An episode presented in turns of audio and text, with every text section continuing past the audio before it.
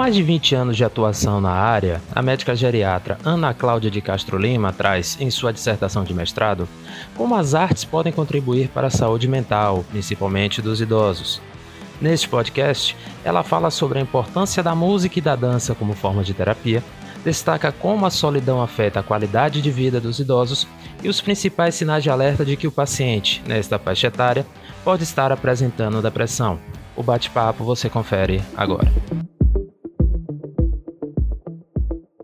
A senhora defende a ideia de que a terapia precisa ser mais integrada, de modo a abranger mente e corpo com abordagens corporais. Uh, como é que isso se desenvolve na prática? Yuri, o conceito de corporalidade está se tornando comum na literatura de várias disciplinas terapêuticas, à medida que evoluímos no entendimento de que o corpo pode se relacionar com distúrbios físicos e psicológicos. As emoções e experiências no corpo são registradas no nosso sistema neuroendócrino, e isso pode modular muitas reações inesperadas em momentos futuros. Vários neurocientistas têm estudado sobre esse assunto. Então, prestar atenção às sensações e os movimentos corporais pode aumentar a consciência do estado psíquico. Assim, é importante valorizar o simbolismo dos movimentos espontâneos do nosso corpo. O movimento não modulado, não estilizado, o movimento voluntário é um caminho que se desdobra de forma única para cada indivíduo, refletindo a singularidade do seu corpo e de sua história pessoal. Isso representa a experiência natural do corpo em relação aos seus próprios mundos, interno e externo, e sua possibilidade de análise interpretativa. O emprego de artes criativas na promoção da saúde mental tem dado bons frutos, na sua opinião? E se tem dado, a senhora poderia nos contar um caso emblemático de uma estratégia bem sucedida nesse sentido? Sim, a criatividade nas artes é uma estrutura para expressar o que é difícil de se expressar verbalmente. Então, uma linguagem não verbal, é uma linguagem simbólica, uma, linguagem analítica. Portanto, as artes elas são usadas como um caminho para o inconsciente e como um facilitador de diferentes aspectos da saúde e do bem-estar. Então, a gente pode dizer que a criatividade não é um luxo, é uma necessidade, uma ferramenta-chave, poderosa para a nossa saúde. As artes podem ser como a doutora da Silveira, e é o caso dela que eu vou, vou ilustrar, uma grande pioneira nessa busca da expressão através da arte, dos conteúdos do inconsciente. Hoje a gente pode, quem não assistiu, eu recomendo que assista, o filme Nise, O Coração da Loucura, onde ela mostra o trabalho, onde existe uma ideia da, da mostra do seu trabalho com pacientes com esquizofrenia no Hospital Psiquiátrico no Rio de Janeiro, desde a década de 40. Então ela fez um trabalho ousado e a gente tem hoje esse trabalho reunido no Museu de Arte do Inconsciente, onde existem mais de 350 mil obras de arte. É o maior complexo de, de obras de arte arte de pacientes esquizofrênicos do mundo, e é um patrimônio novo. Então, eu posso lembrar aqui o caso de uma cliente da doutora Anice chamada Adelina, autora de 17.500 obras de arte. Além de pintar e modelar, ela era especialista na confecção de flores de papel. Quando a doutora Anice chegou no hospital psiquiátrico, no Engenho de Dentro, a Adelina era uma paciente com esse diagnóstico de esquizofrenia com cerca de 10 anos de internação, uma psicose crônica grave, ela era muda e às vezes até agressiva. No filme a gente vê isso, uma paciente obesa que logo no início agride a doutora Nise. Então a história de Adelina é de uma adolescente pobre do interior do Rio de Janeiro que se apaixonou por um homem casado e que foi severamente reprimida por sua mãe. Como ela era tímida e introvertida, ela se retirou para seu quarto e mergulhou em um mundo cheio de humor depressivo. Um dia ela saiu do quarto, estrangulou o gato de estimação da sua família, o que deixou a família em pânico e, portanto, precipitou a sua internação. Então, a doutora Nise conviveu com a Adelina, pôde propor essa proposta interventiva da arte para ela e ela se tornou uma grande artista. Mostrou eh, viés artístico de uma forma muito intensa e pôde assim se tornar sociável e pôde voltar a falar e pôde se expressar muito bem através da arte. Esse é um caso emblemático, diante de tantos outros que a doutora Nise nos traz e que a gente pode conferir lá no filme, mais uma vez eu lembro, Nise, Coração da, da, Loucura. Agradeço demais a sua indicação, doutora, e a história dela realmente parece ser muito interessante. Né? Muito, muito, muito interessante. É uma pioneira, uma, uma mulher que ousou, uma mulher à frente do seu tempo mesmo. A senhora mencionou a arte como uma forma de se expressar. Uma dessas maneiras é através da música. É, na Sim. sua visão, doutora, como é que ela pode ser utilizada para fins terapêuticos? Bom, a música, eu usei a música em um dos meus artigos é, nesse mestrado de Critical Art em, em mental health, inserir a música como eu insiro no meu setting terapêutico como analista junguiana. Então a gente pode dizer que a dimensão do som ela está inscrita na nossa totalidade como indivíduos, que pode ser muito simbólico diante das nossas experiências de vida e nossas experiências emocionais. Tanto é que quando a gente ouve uma música, a gente lembra imediatamente de uma circunstância, de uma pessoa, de um sentimento, né? E é interessante porque tanto Jung quanto Freud, ele eles concordaram lá até certo ponto com a inutilidade da música como ferramenta na psicoterapia. Porém, mais tarde, Jung encontrou uma musicoterapeuta é, chamada Margaret Tilly que engajou Jung numa, numa improvisação e a partir de então ele começou a perceber a importância da música como instrumento terapêutico e começou a recomendar que a música fosse realmente parte essencial de toda análise. Então, assim, a gente pode usar a música assim como qualquer arte, no sentido simbólico. Na minha prática terapêutica, eu costumo usar, na psicoterapia analítica, eu costumo usar a música através da audição da música com e da discussão de letras, no seu sentido simbólico. Então, a gente pode ouvir uma determinada música espontânea, essa música pode vir às nossas cabeças espontaneamente no nosso dia a dia, e aí, posteriormente, a gente pode captar essa música e perceber o que a gente ouviu através da letra, da simbologia da letra e da simbologia, como eu falei, nos remetendo a uma experiência de vida, uma emoção, e isso pode significar um, uma dica no processo terapêutico valiosa. Doutora, voltando à sua, à sua dissertação de mestrado, ah, um dos seus focos do estudo acadêmico é intervenção terapêutica baseada no corpo para casos de abuso e violência doméstica. A senhora poderia nos explicar um pouco sobre como essa abordagem é feita? Meu estudo sugere que essas mulheres que sofrem de violência doméstica podem ser incluídas intervenções terapêuticas integrativas em que o eixo, esse eixo mente-corpo, seja efetivamente contemplado. Então, como eu falei anteriormente, as nossas experiências de vida, sobretudo os nossos traumas, as grandes experiências que deixam alguma marca profunda em nossa psique, elas são registradas não só na nossa memória abstrata, vamos dizer assim, mas no nosso eixo neuroendócrino. Então, a ideia de que aquilo que foi vivido no corpo pode ser trabalhado no corpo é muito forte. E foi uma, uma das coisas que captou muito a minha atenção durante esses estudos, porque existe um denominador comum de todos esses traumas, que é alienação e desligamento do corpo. Então, muitas sobreviventes de trauma requerem a incorporação, de alguma forma, de terapia orientada para a somática, para o corpo, para obter uma sensação visceral de segurança e domínio sobre os corpos que foram perturbados e desregulados, resultantes da exposição e má adaptação ao trauma crônico. Então, muitos pesquisadores, como Paul Rogers, que é conhecido psicoterapeuta americano, junto com outros pesquisadores, eles questionaram por que, que alguns pacientes, mesmo submetidos a uma terapia, uma psicoterapia adequada, não tinham uma resposta esperada diante da psicoterapia. E aí eles foram verificar que muitos desses eram pacientes que tinham sofrido traumas corporais e que, portanto, era necessária intervenção corporal. Então, hoje a gente já tem neurocientistas de, de diversas partes do mundo estudando essa possibilidade, como, por exemplo, Paul Levine nos Estados Unidos, Van der Kolk, além de outros também no Reino Unido. Então, principalmente nos Estados Unidos e no Reino Unido, existem várias correntes de trabalho onde são denominadas psicoterapias da dança e do movimento para trabalhar com essa população, principalmente com essa população que sofreu trauma corporal, mas também com qualquer um outro que venha a se interessar para fazer esse, esse conhecimento através do corpo. E isso realmente me chamou muita atenção, porque a gente trabalhar com psicoterapia, trabalhando com conteúdos mentais apenas, ou trabalhar apenas com aquilo que é trazido pelo paciente através do verbo, através da expressão da comunicação verbal, a gente deixa de contemplar esse outro universo, que é o universo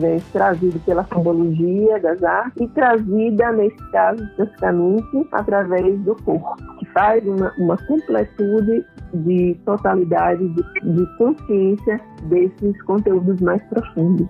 A senhora falando, a gente voltando também nessa questão da, da, de utilizar as artes como uma forma de expressão, me recordei aqui da questão da dança. A dança também é uma outra forma muito indicada às vezes como terapia, especialmente para mulheres idosas. Na sua visão, doutora, quais são os efeitos que a prática constante traz para a saúde mental com essa utilização da dança na terapia? Dessas práticas integrativas sugeridas para abordagem eh, em termos de autoconhecimento, em termos de bem-estar, a gente tem várias práticas, é, entre elas a yoga, outros casos como mindfulness, onde existe um tipo de meditação, existe uma atenção plena voltada para a dança, outra técnica chamada authentic movement, que parte do pressuposto de um movimento espontâneo criado como se fosse uma visualização criativa muito espontânea e a partir daí você faz uma análise com base na teoria de Jung. Mas no caso da dança e no caso específico das mulheres idosas, a gente enfrenta, e, e é interessante a gente falar sobre isso, sobre o tabu do envelhecimento que domina a nossa cultura, principalmente a nossa cultura ocidental, porque o corpo feminino envelhecido, ele raramente ele é aceito e validado. Sim. Então, um dos questionamentos que eu faço nos meus estudos é como pode um corpo imperfeito expressar? Como os corpos velhos podem dançar? Então, essas são questões relevantes, principalmente em relação aos corpos das mulheres. E durante a dança, as histórias pessoais, que muitas vezes começaram como experiências opressivas ou depressivas, no início no, ou no meado da vida, elas podem começar a se expressar de uma maneira diferente, com alegria, com prazer, com forte senso de identidade, de pertencimento a um grupo, que a gente vai trabalhar num grupo de mulheres, né? Ou num grupo de pessoas idosas, ou mesmo através de um grupo que eu mais acredito, que é quando a gente faz um trabalho de intergeracional, onde a gente não segrega eh, os idosos em um determinado grupo, onde a gente faz um trabalho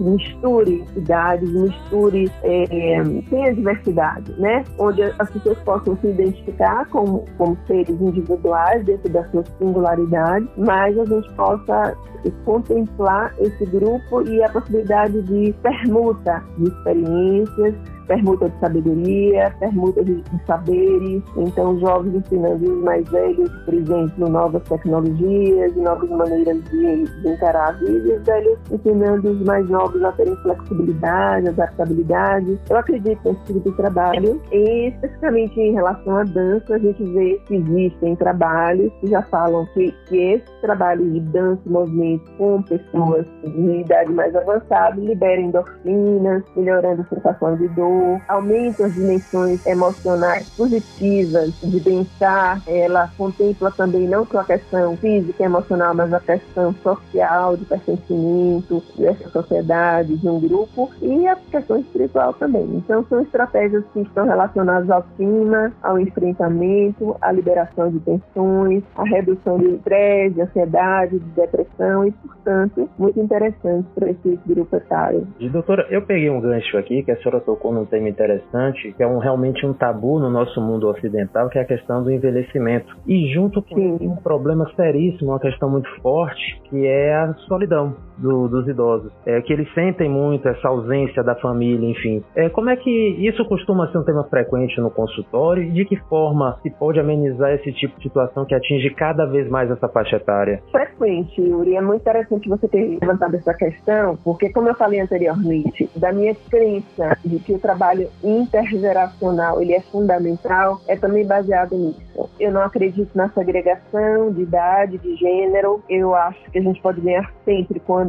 a gente se relaciona com várias faixas de idade, diversas condições socioculturais, permitindo essa diversidade, sem desrespeitarmos as individualidades, as idiosincrasias. Então, eu acredito hoje muito que a solidão se deve a essa segregação. Acredito que os idosos sofrem muito por ser fomentada em nossa cultura a ideia dessa segregação e eu tenho um certo receio que, que é maior ou menor a depender da configuração daquilo que é proposto, que são os grupos de terceira idade ou de melhor idade. Esses grupos podem ser interessantes porque podem fomentar uma socialização e podem fomentar uma sensação de pertencimento. No entanto, eles podem também gerar uma separação de outros grupos, de outras faixas etárias. Então, eu tenho receio esse tipo de trabalho, afasta os idosos da possibilidade dessa interação com outras gerações, porque eu acho sempre que a gente está ganhando quando existe essa inter-relação intergeracional. Então, se a gente encarar que hoje a população idosa ela aumenta a passos largos, a gente precisa criar novas estratégias para que a gente possa envelhecer bem,